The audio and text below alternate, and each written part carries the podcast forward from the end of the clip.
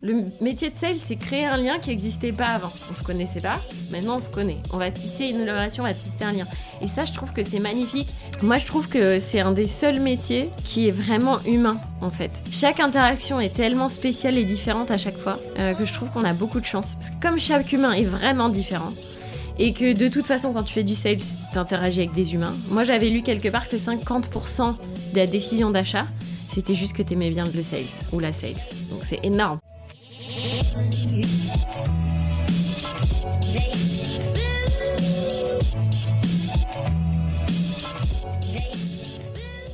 Bienvenue sur le podcast de We Are Sales by DCS. Je suis Corentine, cofondatrice de Dreamcatcher Sales, l'agence de recrutement et de consultants expertes en business développement. Nous partons ensemble à la rencontre de personnalités inspirantes de la vente, entrepreneurs, directeurs commerciaux et business développeurs. Nous vous partageons leur histoire et tips pour mieux explorer cet écosystème et vous rappeler que nous faisons l'un des plus beaux métiers du monde, celui de remettre l'humain au cœur des affaires. Pour cette saison dédiée aux top performers, nous recevons Lara, qui est CEO fondateur de Cara.ai. Est-ce que je l'ai bien prononcé? Oui, c'est ça.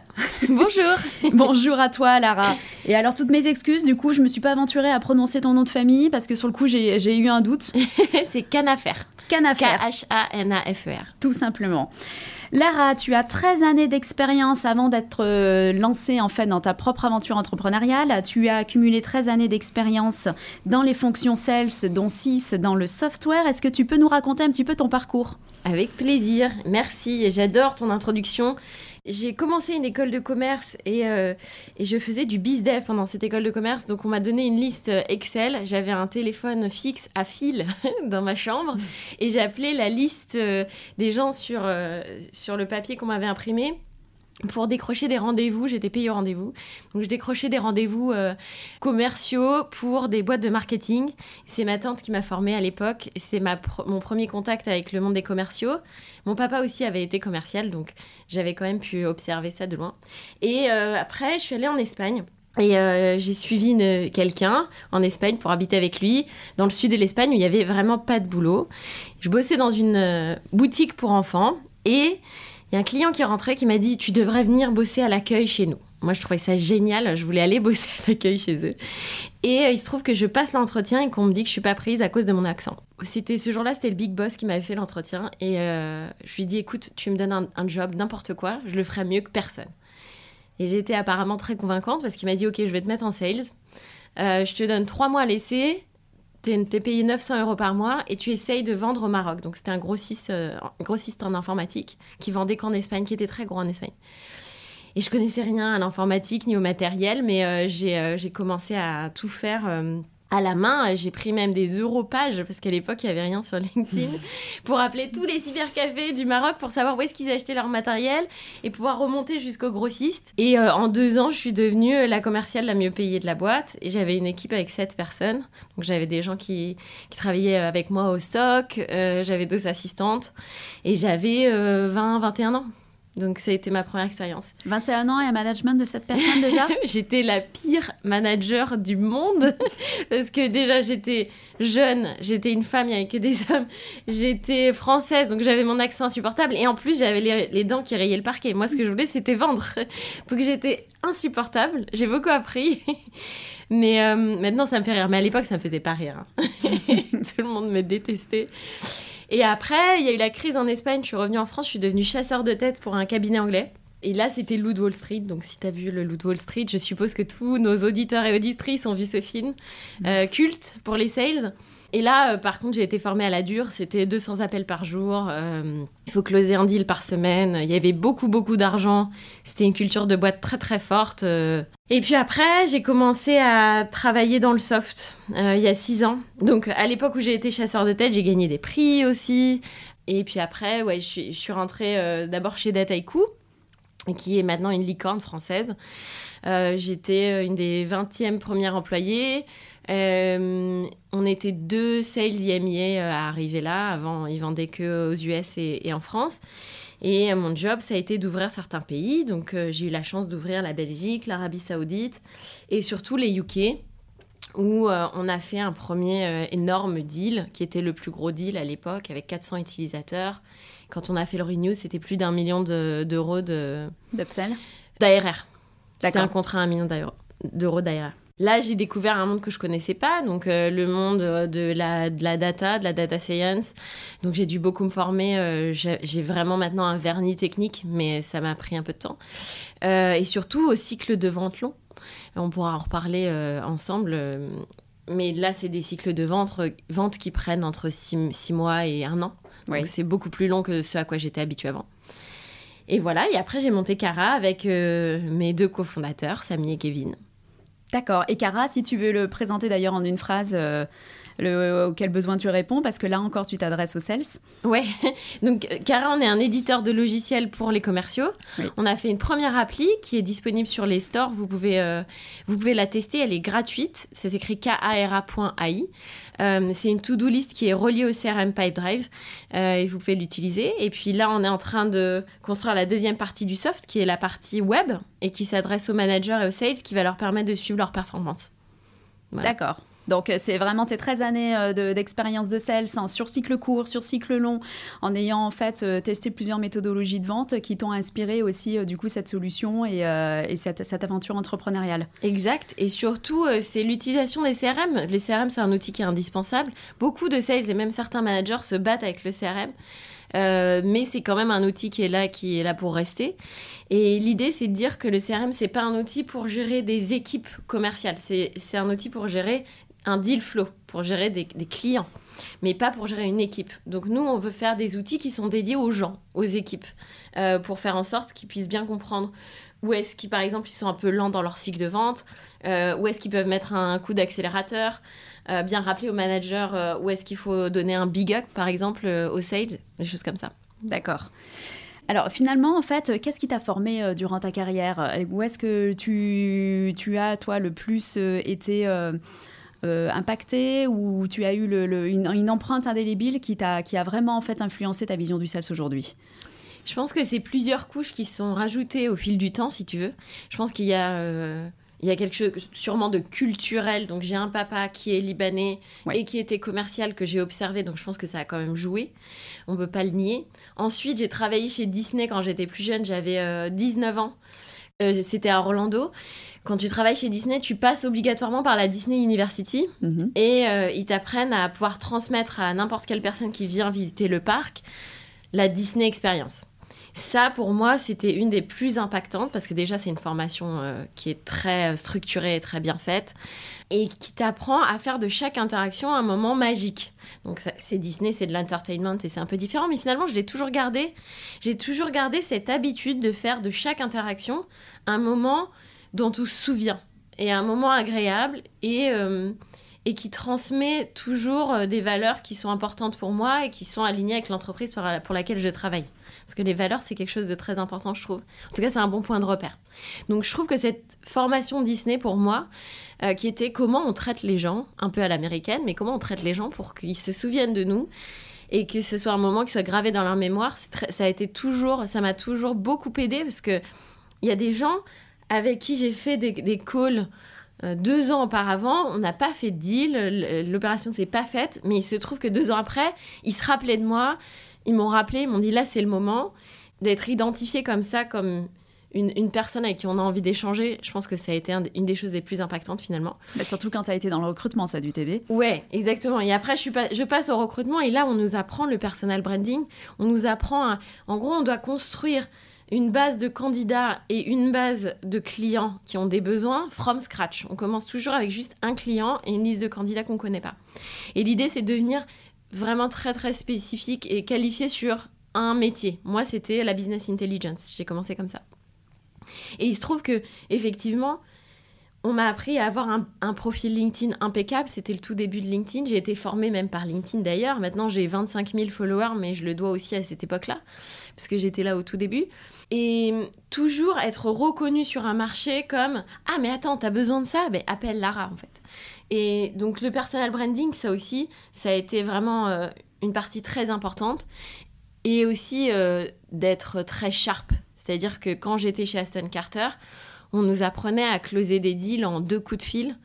Euh, on nous obligeait à ne pas aller voir les clients, donc on faisait tout au téléphone.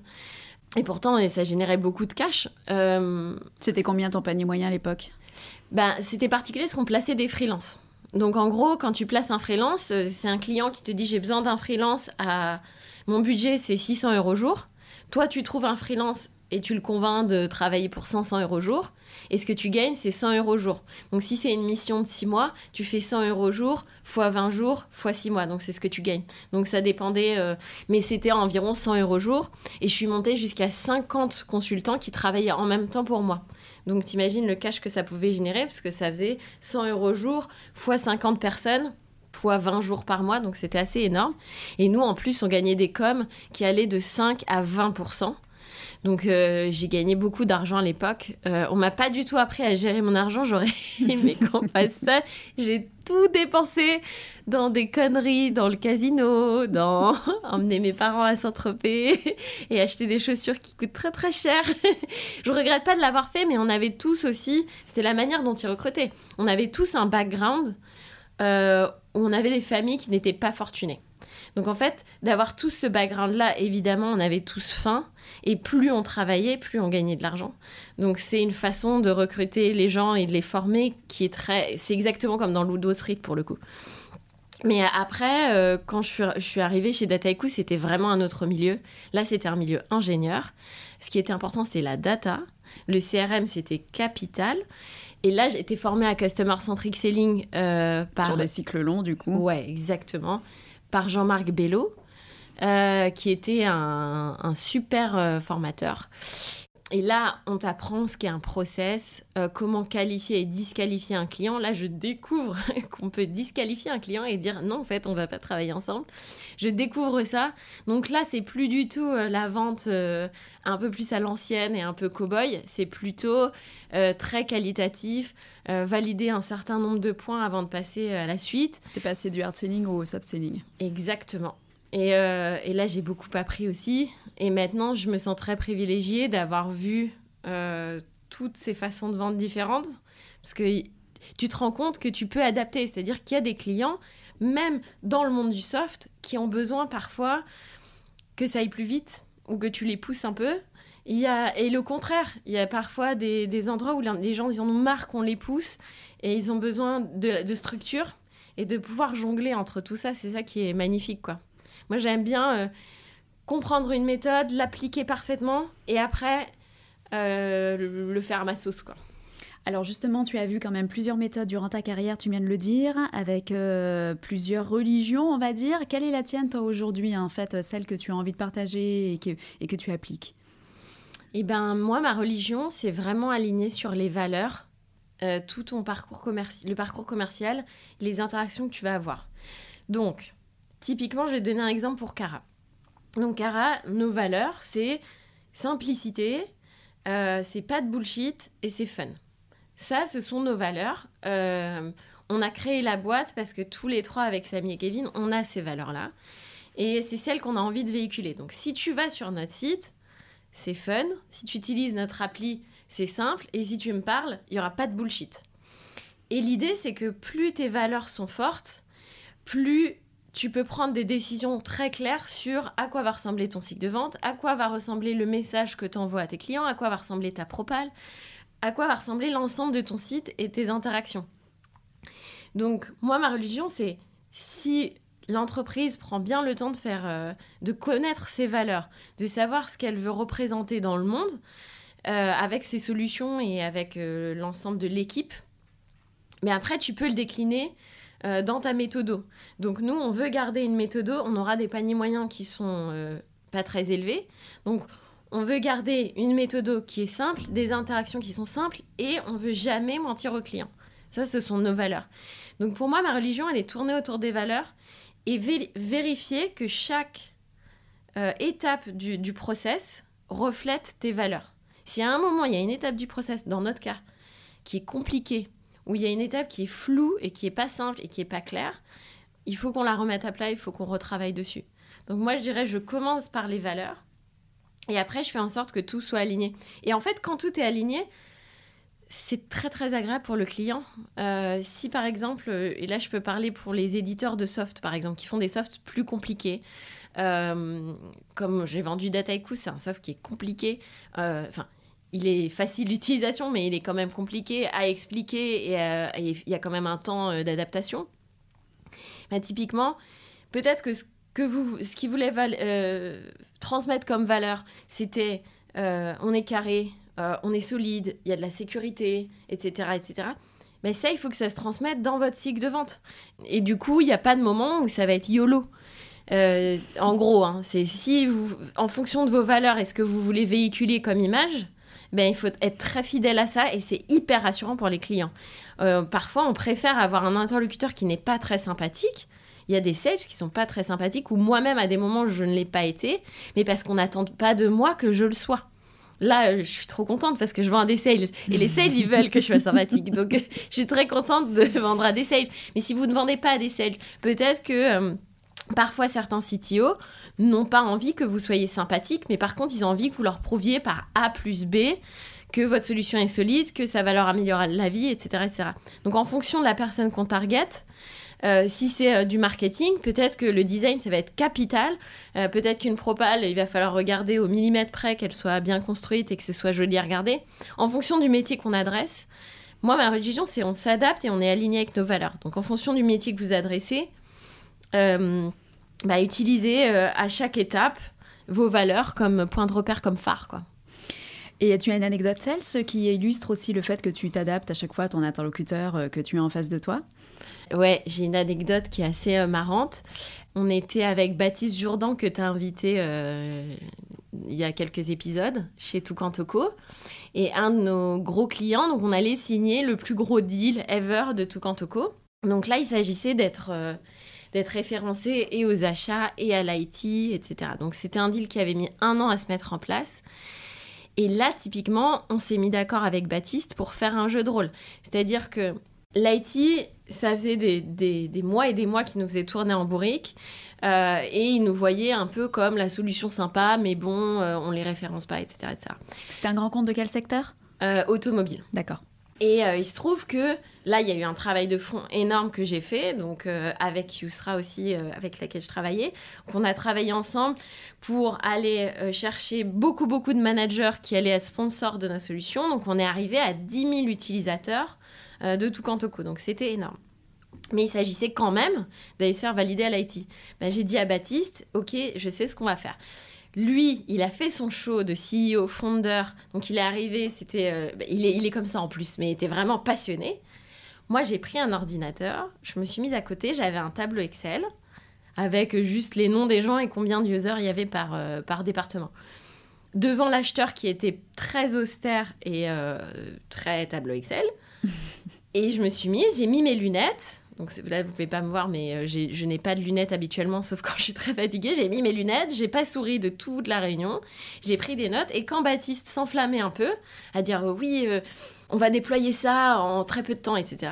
Et moi, j'étais euh, l'avocat du diable et j'étais la personne très carrée et très sérieuse juste à côté qui le reprenait et c'était un jeu entre nous, quoi. Et c'est ça qui a marché, en fait. Ça a rassuré l'interlocuteur. Mais bien sûr, parce qu'il a vu qu'il avait besoin qu'il y ait quelqu'un qui tienne les chiffres, euh, euh, qui, qui suive un process, qui suive un tableau Excel à côté de lui. Donc c'est de l'adaptation. Moi j'ai fait cette personne et j'ai pas du tout. Alors pour le coup, euh, et surtout pour les jeunes qui nous, qui nous écoutent, moi j'ai pas du tout de problème à parfois faire sortir quelqu'un de plus vieux que moi, même s'il connaît moins bien le, le sujet, mais quelqu'un de plus âgé que moi, ou un homme parce qu'un homme a besoin d'un homme, ou une femme plus âgée, n'importe quoi. Moi, mon but, c'est de signer le deal. Donc, si à un moment donné, ça veut dire qu'on va pas m'aimer dans le process, ça change rien. Donc là, oui. D'accord, donc faire sortir quelqu'un, c'est-à-dire ramener avec toi au rendez-vous client, Ouais. en fait, une personne pour asseoir euh, la crédibilité Ouais. euh, dont tu as besoin Moi, j'ai quand tu es au début de ta carrière, bien sûr. J'ai jamais ressemblé à mes interlocuteurs. Mes interlocuteurs euh, décisionnaires, c'était toujours des hommes plus vieux que moi. D'accord. Donc je leur ai jamais ressemblé. Donc déjà par l'âge et puis en plus par le genre. Donc j'ai compris très vite que parfois, pour être rassuré, ils ont besoin d'avoir un autre type d'interlocuteur. Et ça me dérange pas du tout. Enfin, je leur en veux pas, quoi. Je peux comprendre. Peut-être que moi, le jour où je serai euh, plus âgée, ça me rassurera d'avoir quelqu'un de plus âgé en face de moi. Je pense que ce ne sera pas mon cas. Mais malgré tout, ne pas oublier que son but, c'est de signer un deal. Ouais. Le but, c'est pas d'être aimé. Exactement. si tu veux. Rester focus sur le, quand le, closing. Tu es là pour gagner de l'argent. Tu es là pour créer des liens, tu es là pour résoudre un problème. Bien sûr. Et, et moi, j'encourage personne à vendre des choses dont les gens n'ont pas besoin. Mais n'oublions pas que ton travail, c'est de faire des deals quoi et de rapporter de l'argent à la boîte. Donc, tous les moyens sont bons du moment qu'on trahit pas notre euh, notre morale. Donc ton type cela c'est de rassurer sur la forme pour qu'il se concentre que le décisionnaire se concentre sur le fond. Exactement, exactement. Les mettre en confort. Ils ont besoin de confort en fait, euh, de pas. Parfois tu vois on s'attarde sur un détail et essayer de tout lisser pour que ce qui compte ce soit le deal ce soit l'opportunité, et faire avancer le process au plus vite. Moi, j'ai toujours été obsédée, c'est pour ça que j'ai fait carrière. J'ai toujours été obsédée par la vitesse, quoi. Moi, un truc qui traîne des pattes, ça me rend dingue. Donc, je suis obsédée par la vitesse. Donc, tu te rends compte que euh, bah, un, nageur ou une nageuse, ils mettent des combinaisons pour enlever les aspérités, euh, le truc le plus lisse possible pour, euh, pour pouvoir nager. Et ben c'est ce, c'est ce que je fais, moi. Et j'adore ça. Et, il faut juste se rendre compte, tiens, il y, a des, y a des soft skills à apprendre pour faire ça. Et il y a aussi des, des choses dans le process, quoi. Ça dépend de ta situation. Et euh, ça, ça, me fait penser aussi à des, des, sales qui me disent de toute façon, les gros deals, on les signe pas seuls. Il faut, euh, on, les, on, les, signe avec toute une équipe. Il hein. faut être team player. À ce sujet-là, euh, j'imagine que toi, tu l'as appris aussi durant ta carrière. Tu parlais un petit peu de l'époque où tu avais les dents qui riaient le, le parquet, où tu étais un loup solitaire, top performer. Et en fait, tu t'es rendu compte que, ah que bah tu avais besoin de toute l'équipe, en fait. Bien sûr, c'est pas là que tu signes tes plus gros deals. Hein. En fait, si tu veux signer des gros deals, après, tu peux toujours trouver des sales, et j'en ai croisé, qui vont te faire croire, te donner l'illusion qu'ils sont trop forts et que c'est eux qui font tout tout seuls. Euh, j'en ai croisé plein, mais c'est dommage parce qu'il n'y a pas cette... Euh, du coup, ils te transmettent pas la vérité et la façon de mieux avancer. En réalité, plus tu veux faire quelque chose de grand, plus il faut avoir de mains. Mais euh, c'est comme si tu veux construire une cabane, bah, tu peux le faire tout seul. tu veux construire un château, bah, tu es obligé de t'y mettre à plusieurs. Mais c'est pareil pour le sales. Si tu veux faire un gros deal, il faut faire équipe avec les autres. Et parfois, c'est. Enfin, compliqué à apprendre quand tu es sales et quand tu es loup solitaire. Parce que euh, tu commences à être dans ta zone de confort quand tu es loup solitaire. Et c'était vraiment mon cas. Hein. Tu es dans ta zone de confort, tu sais à qui il faut parler, comment il faut parler, à quel moment. Et clac, clac, clac, tes deals, euh, ça roule un peu tout seul. Le truc, c'est que tu as envie d'évoluer dans ta carrière en réalité. Tout le monde a envie d'évoluer. C'est pas forcément en devenant manager, hein, mais c'est peut-être euh, en adressant un nouveau type de marché ou en faisant des contrats beaucoup plus gros. Et là, tu te rends compte que quand tu travailles avec euh, des nouvelles personnes dans ta boîte, tu vois, quand j'ai fait le deal, euh, l'énorme deal au UK avec Dataiku, on a fait un POC où il y avait 30 personnes chez le client à gérer. Mais je ne l'ai pas fait tout seul en fait. Il y avait le CEO Florian Duetto qui m'accompagnait. Il y avait euh, un data scientist que j'ai mis, qui est resté en permanence pendant trois mois chez le client in situ. Euh, j'ai fait venir deux personnes du marketing qui, pendant le POC, euh, prenaient des notes, interviewaient les utilisateurs et récupéraient des quotes. Et ce qui fait que dans ma propale, quand j'ai rendu ma propale, il y avait euh, les, des photos des users avec leur code de pourquoi la solution était incroyable pour eux, comment elle avait changé leur vie, etc. etc. On a créé un playbook. Donc tu vois, il y a eu un travail énorme. Ça, ça s'est fait avec le marketing.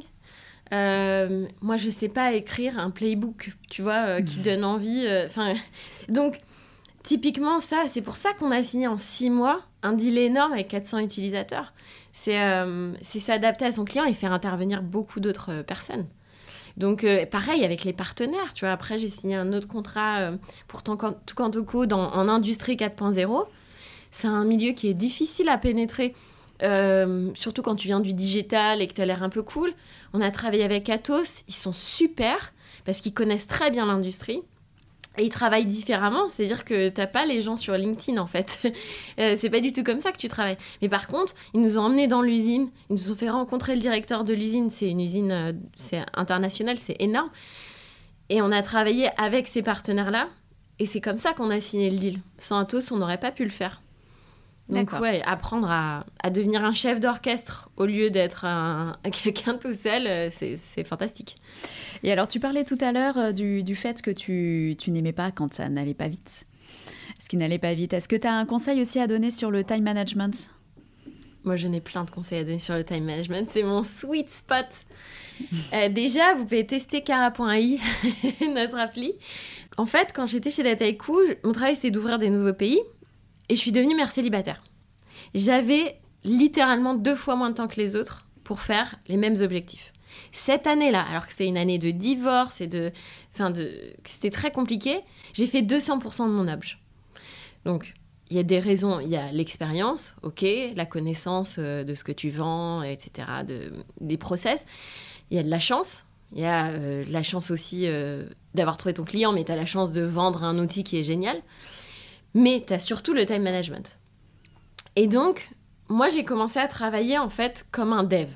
Les devs, ils travaillent en agile. Donc en gros, si tu dis construis-moi un soft, ils vont pas dire bah ok c'est parti. Non, ils vont le découper en petits, en petits morceaux on va faire euh, des sprints. Donc en gros, on prend un épique. Un épique, c'est un grand thème qu'on va découper en petites parties.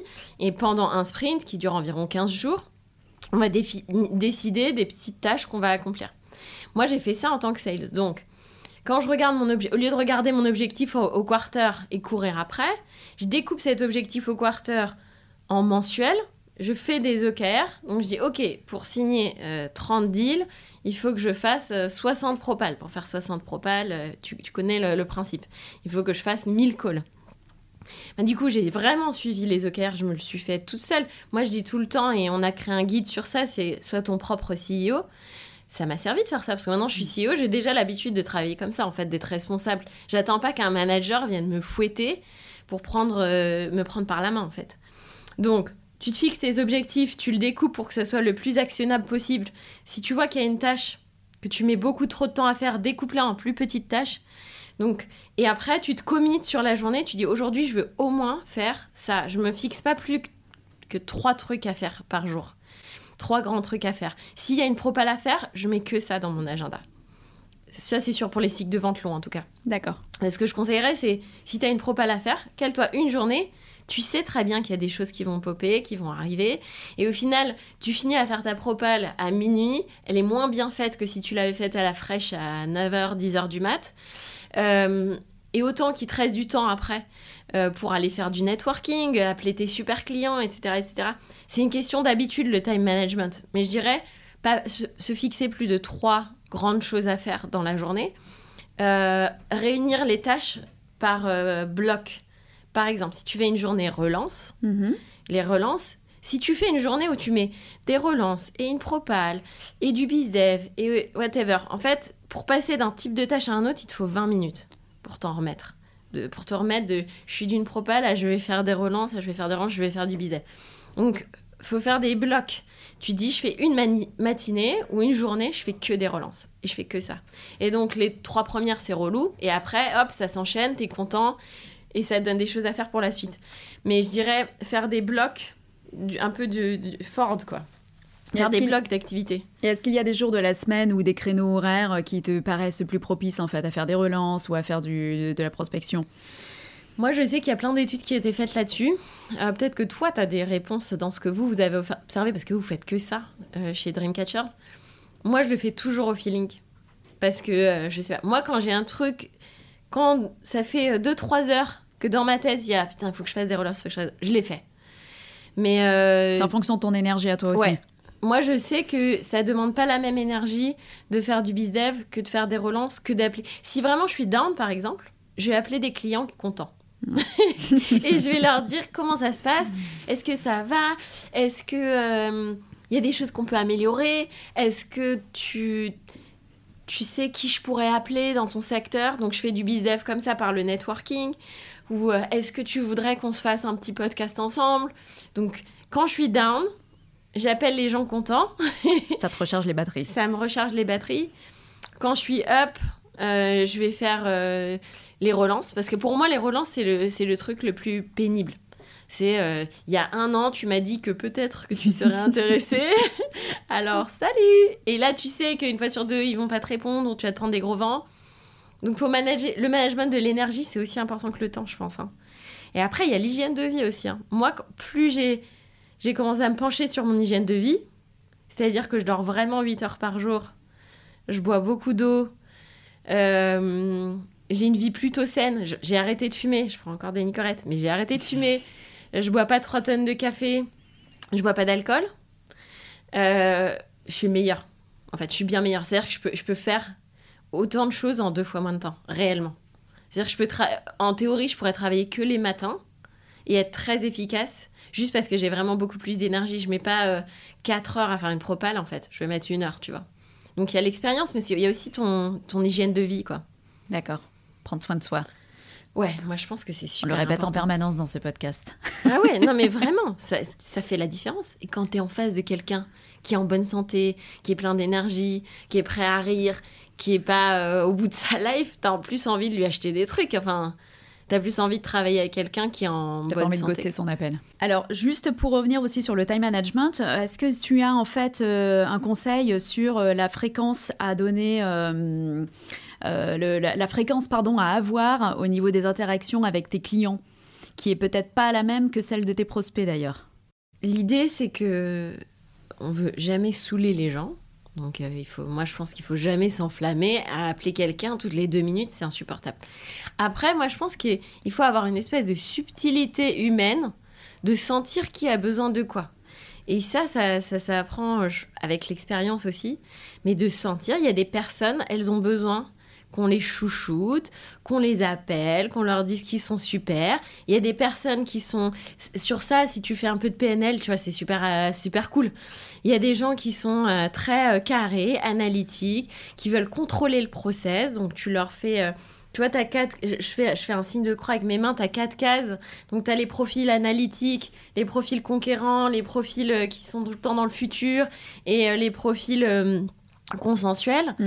Euh, ça, enfin, vous pouvez trouver plein de trucs en ligne pour faire ces tests-là. Les quatre mois. Ouais, c'est Ouais. super. Mm. Et, et typiquement, bah, quand tu as identifié ça, je pense qu'on le sent tous quand même quand on n'est pas trop mauvais sales, bah, on s'adapte. Donc les profils analytiques, tu leur as fait valider avant un calendar de, de, de timing d'interaction. Tu diras, bah, une fois que tu seras client, je t'appellerai tous les trois mois pour reprendre des news. Est-ce que ça te va?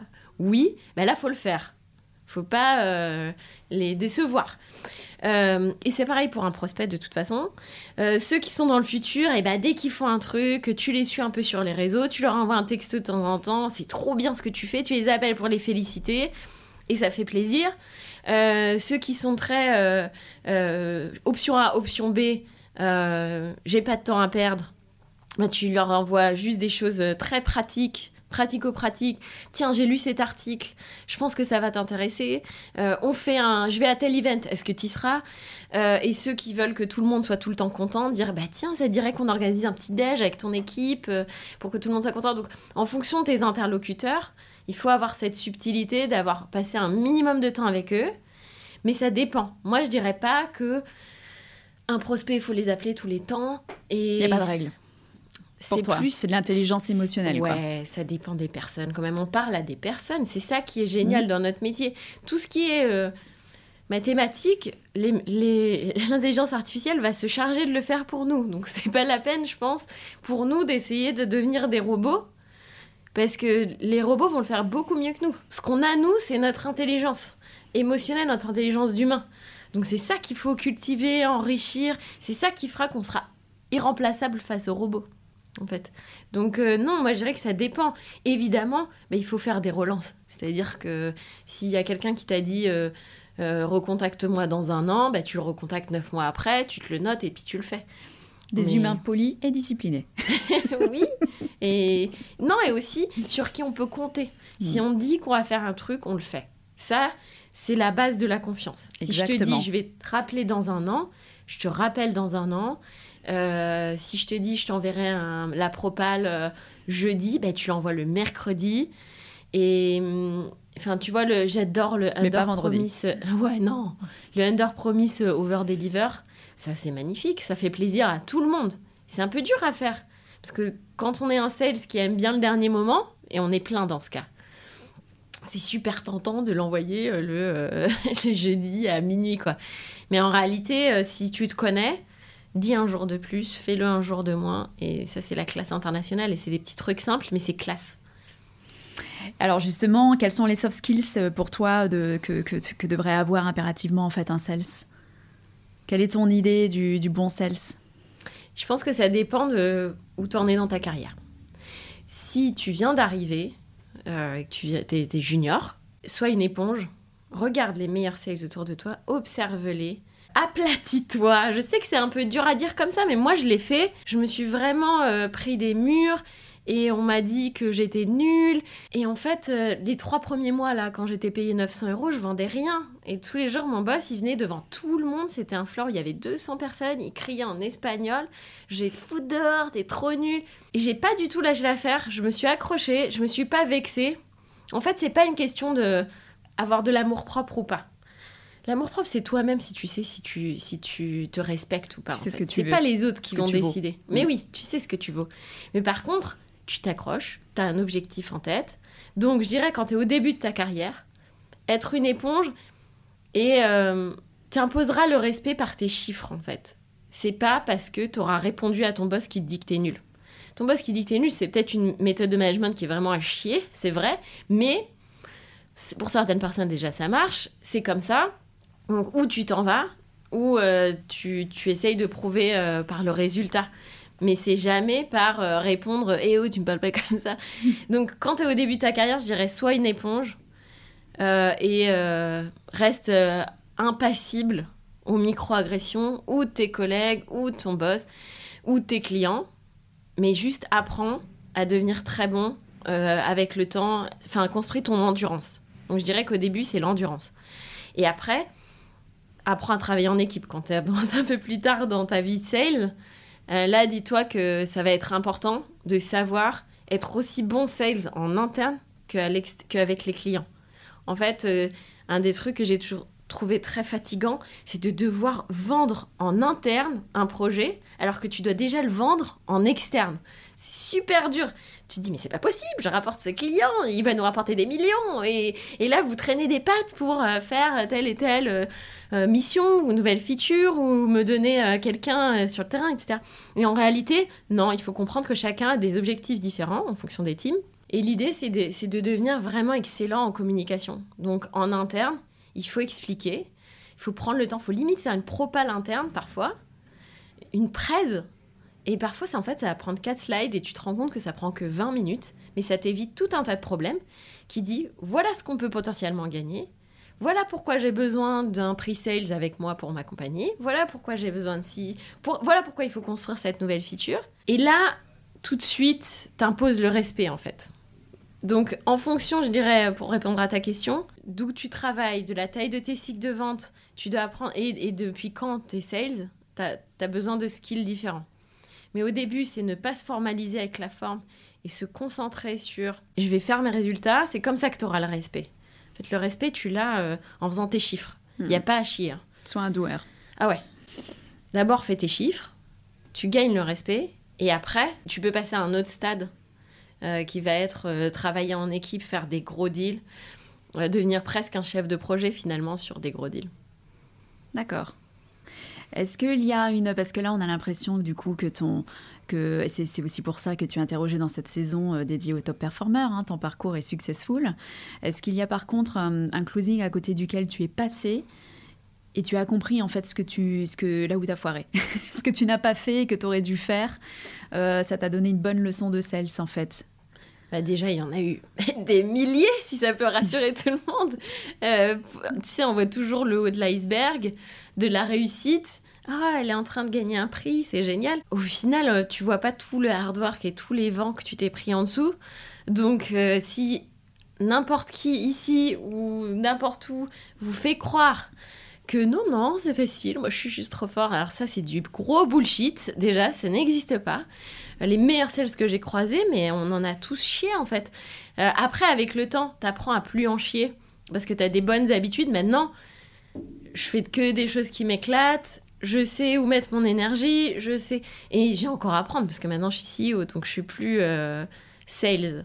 Là, je, enfin, j'ai plus de manager moi qui me qui me colle aux fesses, donc euh, c'est un autre encore challenge. Mais donc il y a toujours des choses à apprendre, mais on voit que le haut de l'iceberg. Donc oui, il y a eu plein de deals où je me suis foirée. Déjà, les, enfin pour moi les plus grosses foirades, c'est les deals où j'ai passé beaucoup trop de temps et au final qui n'allaient pas signer. Donc plusieurs fois, je me rendais pas compte que mes interlocuteurs, c'était des gens qui s'ennuyaient. Et en fait, j'étais leur entertainment. Et ça, euh, c'est pour moi, hein, c'est le mal le plus terrible qui peut arriver aux sales. Parce qu'ils te font croire. C'est pour ça qu'il faut un process. Parce qu'en fait, si toi, tu es très clair sur après le deuxième call, je dois connaître le nom du decision maker, qui paye, qui installe, qui bénéficie de ma solution, est-ce que j'ai des concurrents sur le, sur le, deal, etc. Si tu es très très très à cheval sur ça avec toi-même, tu peux vraiment te gagner beaucoup de temps. Et moi, je pense que ça m'arrive encore. de... Et ça va encore m'arriver parce qu'on a une énergie super positive et on a envie que tous les deals se signent. Si tu arrives à avoir la force de dire non, je ne continuerai pas à échanger avec vous, avec toi et avec tes collègues tant que tu ne seras pas très clair sur qui est le decision maker. Euh, est-ce que je vais pouvoir le rencontrer? Quel est le process? Etc., etc. Donc là où j'ai perdu le plus de temps et les plus grosses foirades, en fait, mais des fois, attends, ça a duré six mois, un an, hein, avant de s'en rendre compte, c'est beaucoup. Et ça coûte cher aux boîtes. Hein. Euh, c'est une des raisons aussi pour on fait le spin-off de notre outil, c'est pour se rendre compte de choses comme ça. Mais tant que tu n'as pas certaines infos, ne continue pas. Ce qui était en fait les, pour moi là où j'ai fait les plus gros fails, c'est que je continuais alors que je savais très bien que j'avais pas les infos, je savais très bien que la personne me menait en bateau et en réalité euh, ça c'est catastrophique. Donc ça c'est les plus gros fails je pense. Euh... Ouais si, c'est vraiment et c'est toujours ça. Hein. Tu vois quand je pense à plusieurs fails et je te dis il y en a eu plein. C'est hmm. toujours ça. C'est de s'accrocher alors qu'en fait le client, il a, ou il est pas prêt, ou il s'ennuie, ou enfin il y a d'autres, il y a plein de raisons, mais. D'accord. Ouais. Et est-ce qu'il y a un livre qui, euh, qui t'a vraiment inspiré, qui est ta Bible en fait, euh, ou une personne, ou un média? Enfin, où est-ce que tu vas toi pour euh, justement prendre les bonnes méthodes, t'inspirer et, et, apprendre, en, continuer à enrichir ta culture sales? Euh, alors pour moi, la Bible, c'est euh, How to Make Friends and Influence People. Parce que c'est un livre que tu trouves dans toutes les toilettes de tous les Airbnb du monde. Mais euh, en vrai, c'est juste la base pour paraître agréable aux autres. Quoi. Et je pense que ça, c'est quand même intéressant. Et je pense que si tu vas aux États-Unis, on dirait qu'ils sont nés en connaissant déjà ce livre, tous les Américains. Mais en France, on l'a moins, tu vois, la culture salesy mais juste d'être sympa, de se rappeler du nom des gens, c'est des basics, mais c'est super important. Donc je dirais que la, juste la base, c'est celui-là, et il est agréable en plus à lire. il, est, il est vieux, mais il est bien. Après, au long de ma carrière... Tu as l'auteur en tête? C'est Dale Carnegie. D'accord. Et après, au long de ma carrière, j'ai lu des livres différents. J'ai lu, euh, quand j'ai commencé à faire des cycles de vente longs, j'ai lu Spin Selling, qui est le premier livre qui a été écrit sur ça. Mhm. Et de Spin Selling, c'est un, un, chercheur qui a écrit ce livre. Donc, il a étudié. C'est une façon d'écrire qui est différente des livres de sales euh, que tu peux trouver en général. Et après de ça, a découlé, ont découlé beaucoup de méthodes de vente. Donc, tu as le Customer Centric Selling dont je parlais tout à l'heure. Euh, après, j'ai lu le Challenger Sales. J'ai lu beaucoup de livres de sales. J'ai lu Gap Selling, que j'ai trouvé euh, fun. Ça, je l'ai écouté en livre audio. Et l'auteur est tellement enthousiaste que si tu as un coup de mou, t'écoutes ça et là il te dit ah mais t'y vas allez et donc ça te, ça te motive. Gap selling de quel auteur Gap selling, ah je l'ai pas là. Faudra que vous cherchiez. On le retrouvera. Mais ouais, après j'en ai lu plein. Euh, il y a des livres plus structurés, des livres plus à l'américaine. Euh, mais après, ce qui m'inspire aussi, c'est euh, des acteurs. Tu vois, si je regarde des interviews de Jim Carrey, qui a une énergie très très haute, tu vois, il y a des choses extérieures quoi qui m'inspirent. Mhm. Donc évidemment, je vais pas devenir euh, actrice et euh, faire Ice Ventura, mais je m'inspire des gens qui ont une énergie haute. Donc parfois, ça va être des artistes. Mais tu vois, pour avoir euh, justement être mémorable, quoi. Et une personne dans ta carrière que tu as rencontrée? Et dans ma carrière, il y en a eu plein. Il y a eu bah, Baptiste, par exemple, que je citais tout à l'heure, qui est un sales génial. Quand j'étais chez Toucan, j'ai croisé Super Sales, j'ai croisé Eddie Amarouche, par exemple, qui est super. Bah, Jean-Marc Bello qui, nous a formés au Customer Centric Selling chez Dataiku. Et quand j'étais chasseur de tête, là, c'était des Anglais euh, du Loup de Wall Street. Donc, mes collègues, enfin, tout le monde était trop fort, quoi. Ils étaient tous euh, hyper forts. Euh, donc, j'ai eu la chance de croiser plein de sales et tous très différents. Ouais, il y en a eu plein. Mais il y a mon papa aussi et ma tante qui sont commerciaux tous les deux il y en a plein qui ont marqué ma vie à des moments différents. Il y en a qui m'ont donné envie, il y en a qui m'ont redonné du boost, il y en a qui m'ont fait peur. Donc, euh, mais j'en ai croisé plein, j'ai eu de la chance. Et j'en continue à en croiser plein. Est-ce qu'il y a une personne que nous devrions interviewer après toi dans ce podcast? Euh, Il faut, que, il faut euh, interviewer, à mon avis, Sarah. Qui est chez Databricks, qui est à compte exécutive. Elle m'a été présentée d'ailleurs par mon ami Eddie. Quand je l'ai rencontrée, c'est une super sales. Elle a aidé à monter le bureau de Databricks en France. Euh, là, ils viennent de lever un milliard, c'est pour te donner une idée. Elle était chez Talend avant euh, qu'ils fassent leur IPO. Super sales. Euh, trop forte. En tout cas, Sarah sera la, sera la bienvenue, évidemment. Est-ce qu'il y a une question que je t'ai pas posée, que tu aurais aimé que je te pose? C'est pourquoi je fais ça? Pourquoi tu fais ça? Alors vas-y, je t'en prie, on t'écoute. Pourquoi euh, j'aime ce métier? Moi, je trouve que c'est un des seuls métiers qui est vraiment humain, en fait, et qui est tellement... Chaque interaction est tellement spéciale et différente à chaque fois euh, que je trouve qu'on a beaucoup de chance. Parce que comme chaque humain est vraiment différent, et que de toute façon, quand tu fais du sales, tu interagis avec des humains. Moi, j'avais lu quelque part que 50% de la décision d'achat, c'était juste que tu aimais bien le sales ou la sales. Donc c'est énorme. C'est énorme. Je sais pas si ce chiffre est accurate ou pas, mais moi je l'ai gardé parce que moi je pense que c'est vrai. Et du coup, en fait, on s'ennuie jamais. tu peux pas t'ennuyer quand tu es sales. Il faut toujours trouver des nouvelles techniques quand une technique que tu utilises ne marche pas. Tu as toujours des nouvelles personnes à rencontrer. Et plus tu t'attelles à connaître les personnes, à garder le lien, à trouver, en fait, quand tu es sales, tu es obligé de trouver des points communs avec ton interlocuteur. Donc ça rend hyper tolérant, moi je trouve. Parce que si tu veux connecter avec quelqu'un, tu vas devoir trouver un point commun. Hmm. Donc des fois, tu as des gens très différents en face de toi. Mais tu vas trouver un point commun. Une lecture, une passion, euh, le fait d'avoir des enfants ou pas, euh, une origine, euh, ou une origine sociale, ou des endroits où on a travaillé, où il y a plein de choses différentes qu'on peut trouver, mais créer un lien. Le métier de sales, c'est créer un lien qui n'existait pas avant. On ne se connaissait pas, Maintenant, on se connaît. On va tisser une relation, on va tisser un lien. Et ça, je trouve que c'est magnifique. Et ça, ça peut pas être fait par des robots. Non, certes. Et il y a beaucoup de sales aussi qui ont l'impression que l'aventure se termine au closing, alors qu'en fait, elle commence là aussi. Et donc, euh, savoir fidéliser et, maintenir ce lien, c'est pas si évident que ça. Bah oui, parce que ça rapporte pas toujours de l'argent. Et en fait, euh, c'est dur de capitaliser sur une relation où tu sais pas si dans le futur ça va te rapporter de l'argent. Moi, je sais juste que les relations les plus fidèles que j'ai eues, et j'ai pas décidé d'en avoir avec tous mes clients c'est euh, aussi une question de fit et de avec qui tu veux passer du temps. Mais j'ai des clients qui sont devenus vraiment des amis. Et ben après, j'ai refait des deals après avec eux. Il y a des clients avec qui j'ai pas fait de deal pendant 4 ans, mais on, avait plaisir à échanger. Et après, c'est là que j'ai fait mes plus gros deals. C'était le cas typiquement sur le cas, je te disais, sur Atos. C'était quelqu'un avec qui j'avais pas beaucoup travaillé avant.